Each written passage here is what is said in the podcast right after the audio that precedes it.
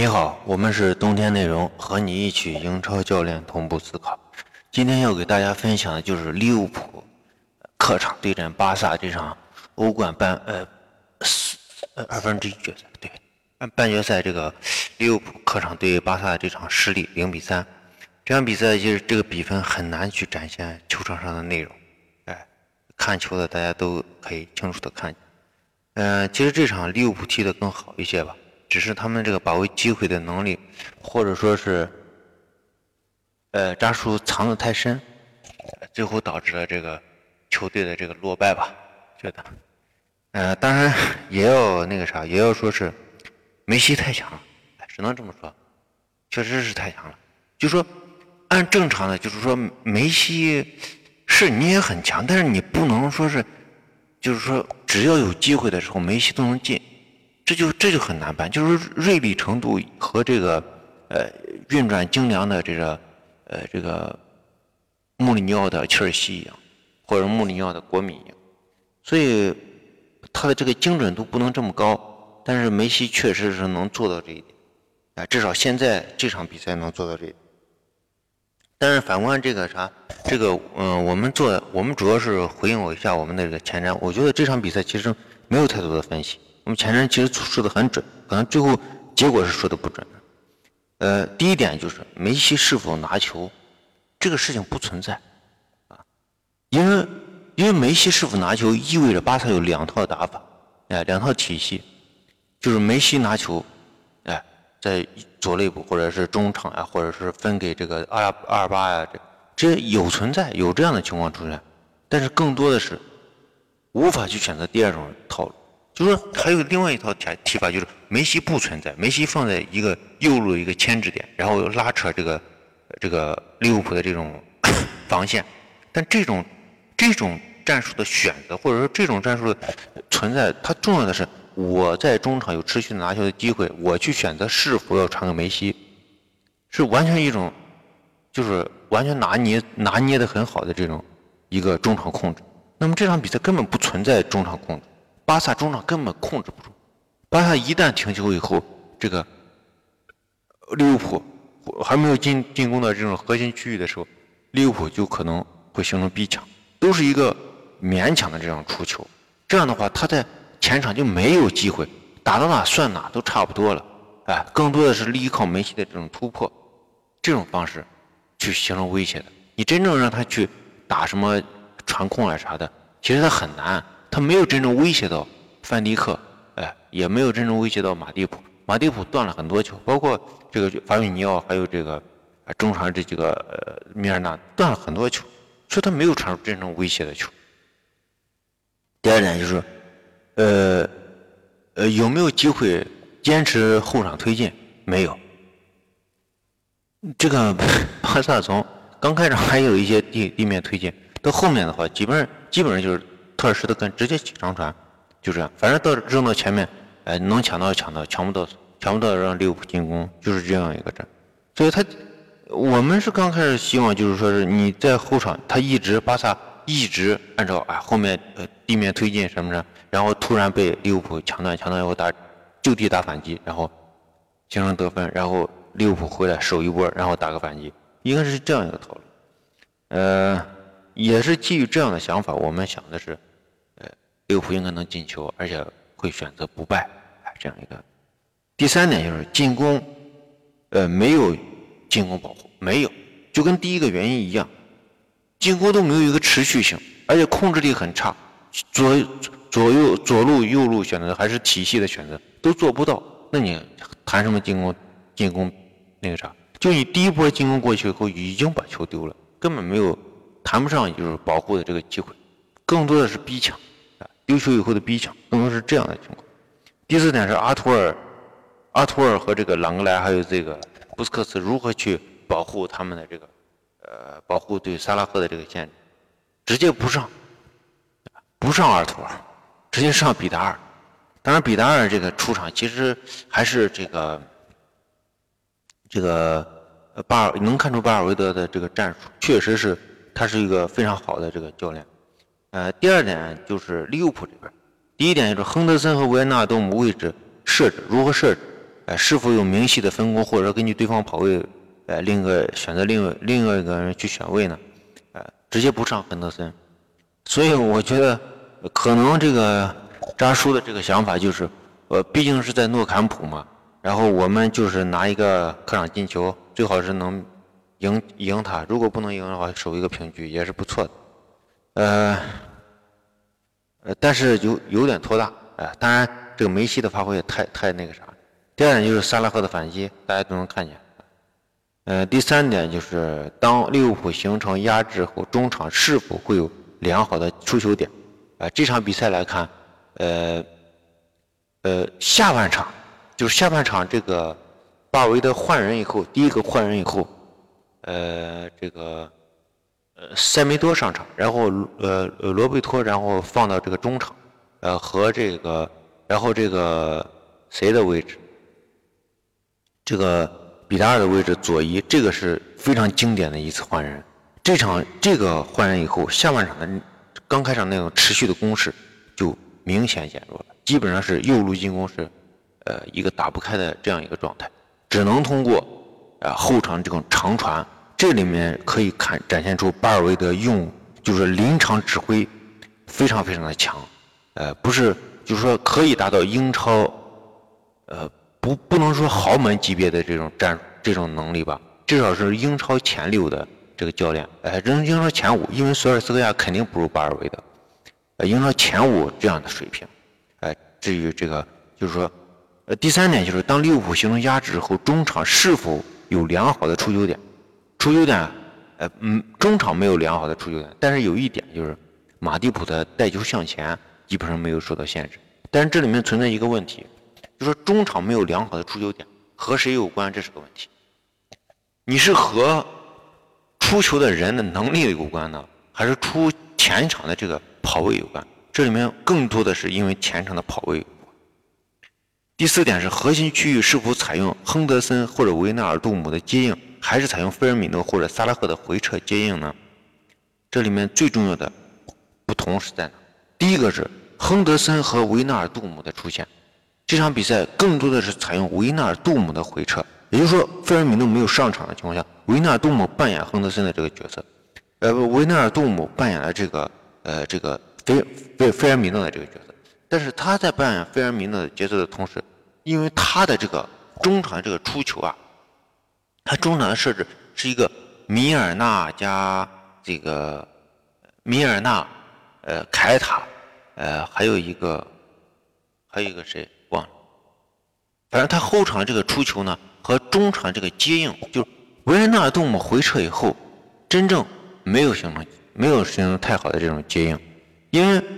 呃，我们看就是，不管是维纳杜姆和这个呃萨拉赫，他们在接应过程中都是一个被打的状态，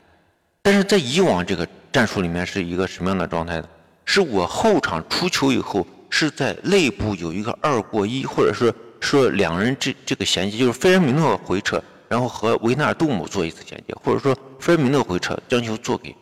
萨拉赫这样一个衔接。那么这次做球，菲尔米诺这次做球是非常核心的一次做球，但这场比赛根本不不会出现这样的做球。那么在七十分钟这个呃五六十分钟五十分钟左右吧，四十六分钟其实。这这时候，这个利物浦打得非常非常好，呃，然后这个呃巴尔韦德果断换人，就是把那个呃罗贝把那个塞尔塞尔多塞塞什么多呃塞梅多换换上去以后，然后让这个罗贝托解放罗贝托放在中路，他就是保一个呃右边锋，然后左边锋呢就放一个这个维纳呃不是呃对呃不是维纳多是这个比达尔，这时候比达尔的这个存在对这个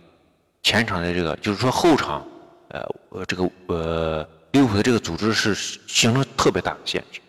呃，这里面可能有人会说，为什么要上戈麦斯的这个原因，就是可从现在这个角度来看呢，戈麦斯的长传能力是有些欠缺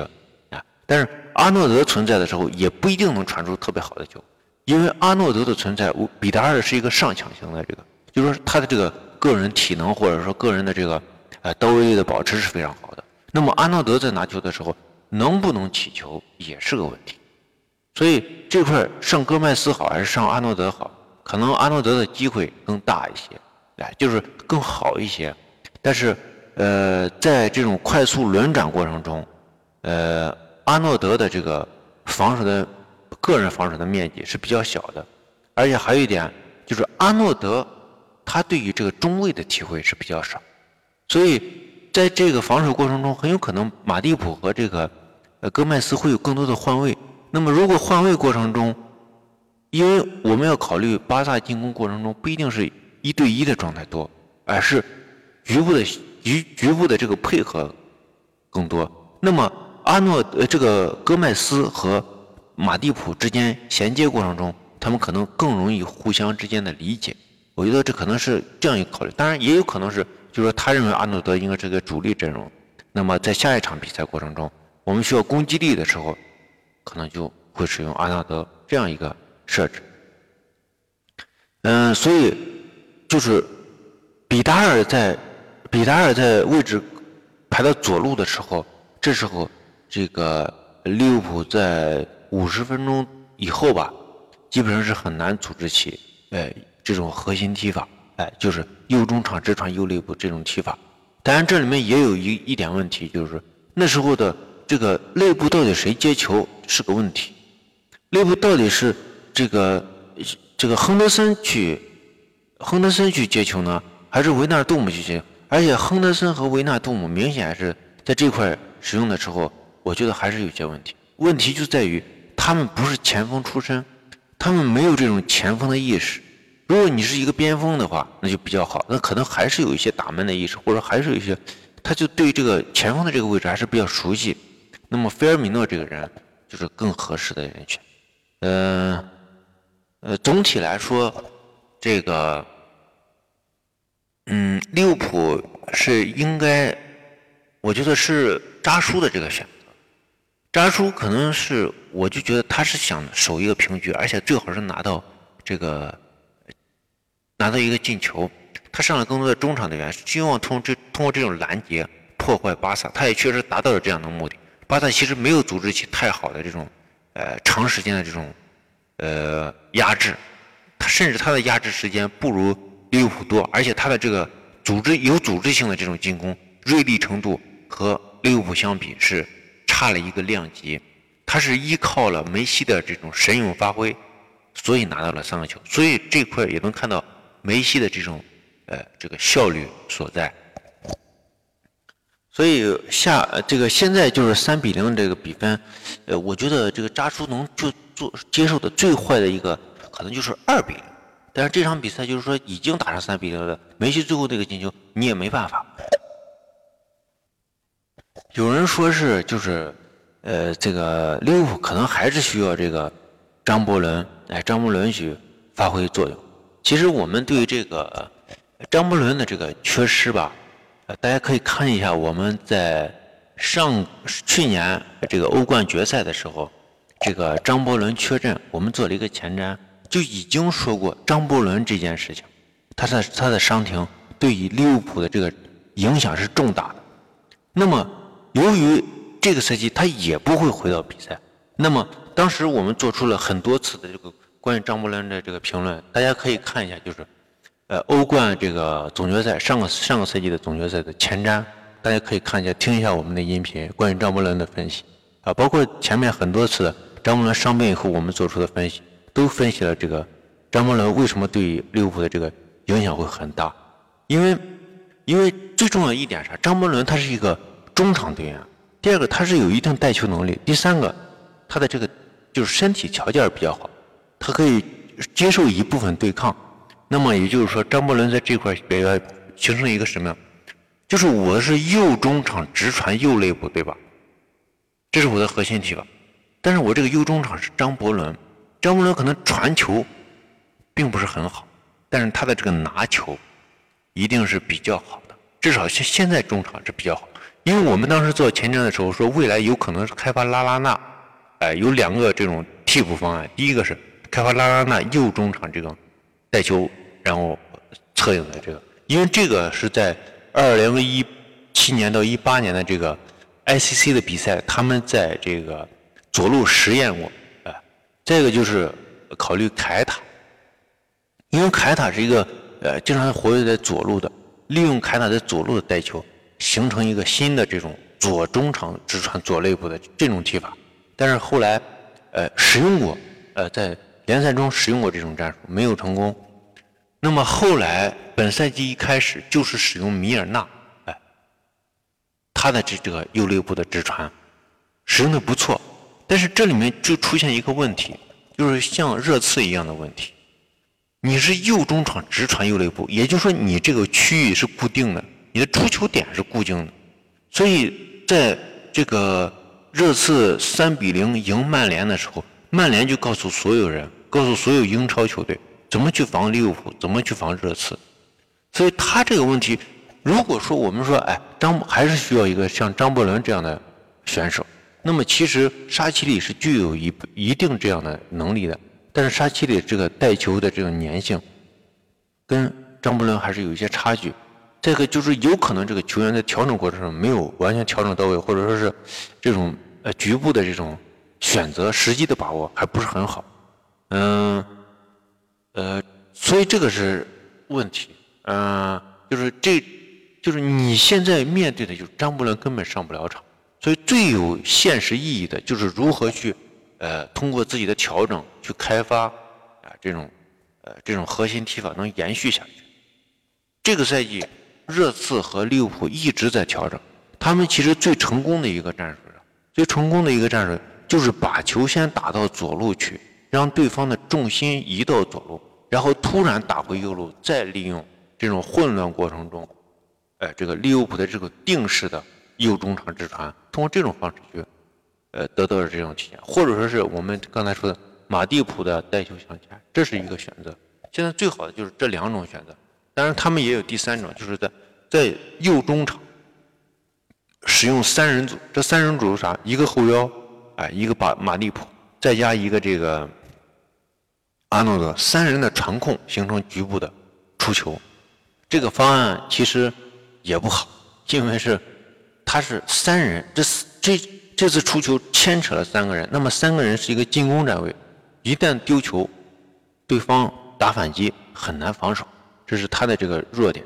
所以这个这个，所以张木兰这个问题不是现在的问题，而是以前的问题，哎，以前的问题。所以现在有人说是还是需要张伯伦这个，这个确实张伯伦如果来了，那肯定会变得更好一些，因为张伯伦带球向前的时候，这对对方的这个防守体系。是一个，